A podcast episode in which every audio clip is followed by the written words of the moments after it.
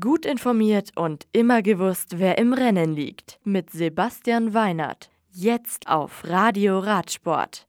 Ala Philipp in Topform. Yates Brüder diktieren die Vuelta.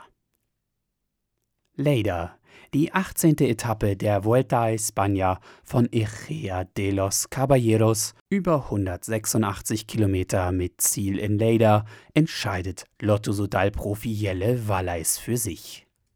Der Belgier setzt sich im Finale knapp vor Sven-Erik Büström von UAE Team Emirates und Peter Sagan von Bora Hansgrohe durch. Bester Deutscher ist Sunweb-Fahrer Maximilian Walscheid auf Rang 17. Die Punktewertung führt Alejandro Valverde.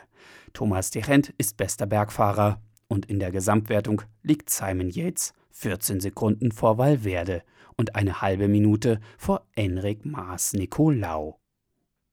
Am heutigen Freitag geht es dann von Lleida nach Natolanda in Andorra. Die 19. Etappe ist 154 Kilometer lang und endet mit einem 17 Kilometer langen Schlussanstieg am Col de la Rabassa auf 2025 Metern.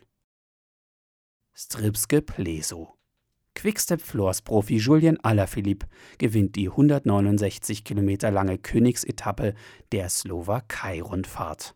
Er sichert sich den nächsten Saisonerfolg vor dem Belgier Ben Hermans und Attila Falter von Panon. Alaphilippe übernimmt auch die Führung der Gesamtwertung, ehe es für den Franzosen zur Weltmeisterschaft nach Innsbruck geht. Das Radio für Radsportfans.